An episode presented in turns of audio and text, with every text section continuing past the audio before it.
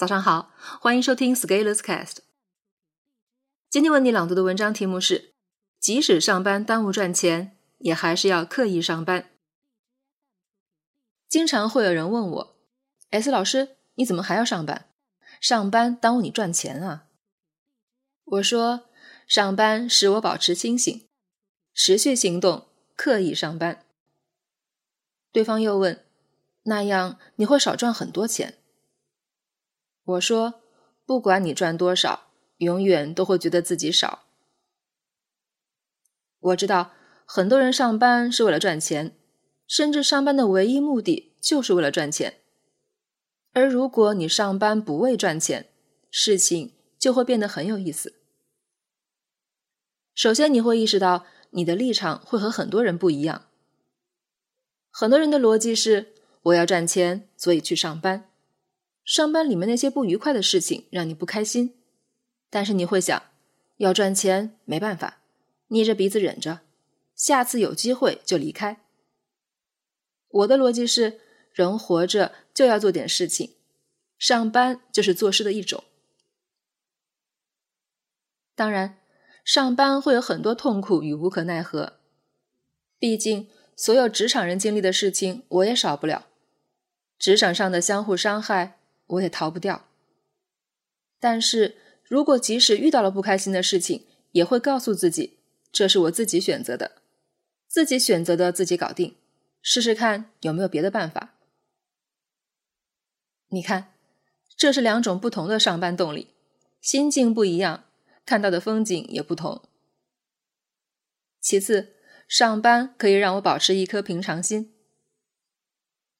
我知道。有的读者会把我看成很厉害的人，觉得我是大神。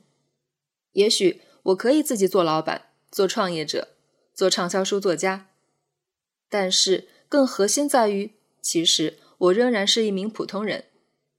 而上班时刻提醒我这样一个事实，这样一来，我就不必在公众号上装神弄鬼、自我吹嘘。毕竟我知道真相不是如此，没有必要装饰。在工作岗位，不管级别多高，我仍然有我的领导，有我的同事与合作伙伴。在一件又一件的工作中，我也会做错事情，也要接受领导的批评与组织考察，也要不断提升自己的业务能力。同事与我讨论问题，我不必遮遮掩掩，可以知无不言。处理同事的关系也可以很简单，我不必在意一城一池的得失，可以服从大局的安排。即使有人要争名夺利，让他三尺又何妨？再次，上班让我更好的看待赚钱的问题。人活着是一定要做事情的，而这个事情绝对不只是赚钱。当然，钱是很重要的一个方面，没有钱我们无法生存。但是你要知道，现代企业的薪酬制度永远都无法让企业的员工达到满意，最多是一个动态的平衡。然而，在推进一件事情的过程中，金钱的回报并不是唯一的动因。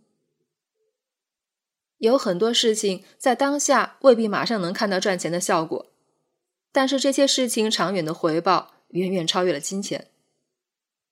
我们作为社会的个体，其实可以想想自己能为社会贡献一些什么价值，而思考这些问题会让我们的工作显得更有意义。上班让我可以冷静的思考这些问题。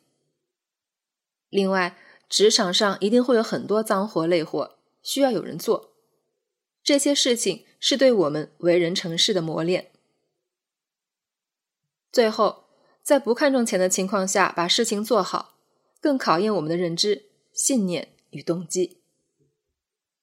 上过班的人应该都能体会到，在工作上混是一种模式，把一件事情做好也是一种模式，两种模式有天壤之别。不管公司大小，部门之间总容易出现裂隙。然而，为了做好一件事情，我们总要面临这些坑坎。怎么张罗一件事情？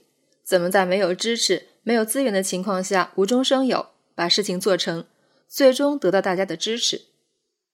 面对不同利益的部门，怎么找到共同诉求，推进工作？怎样持续做好一件事情？你可以选择不做。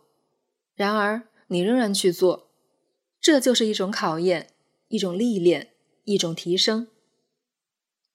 其实你会发现，不管是在创业还是在上班，只要你想做点事，总会面对这些问题，只不过是难度和强度的大小差异，只不过是问题场景的差异。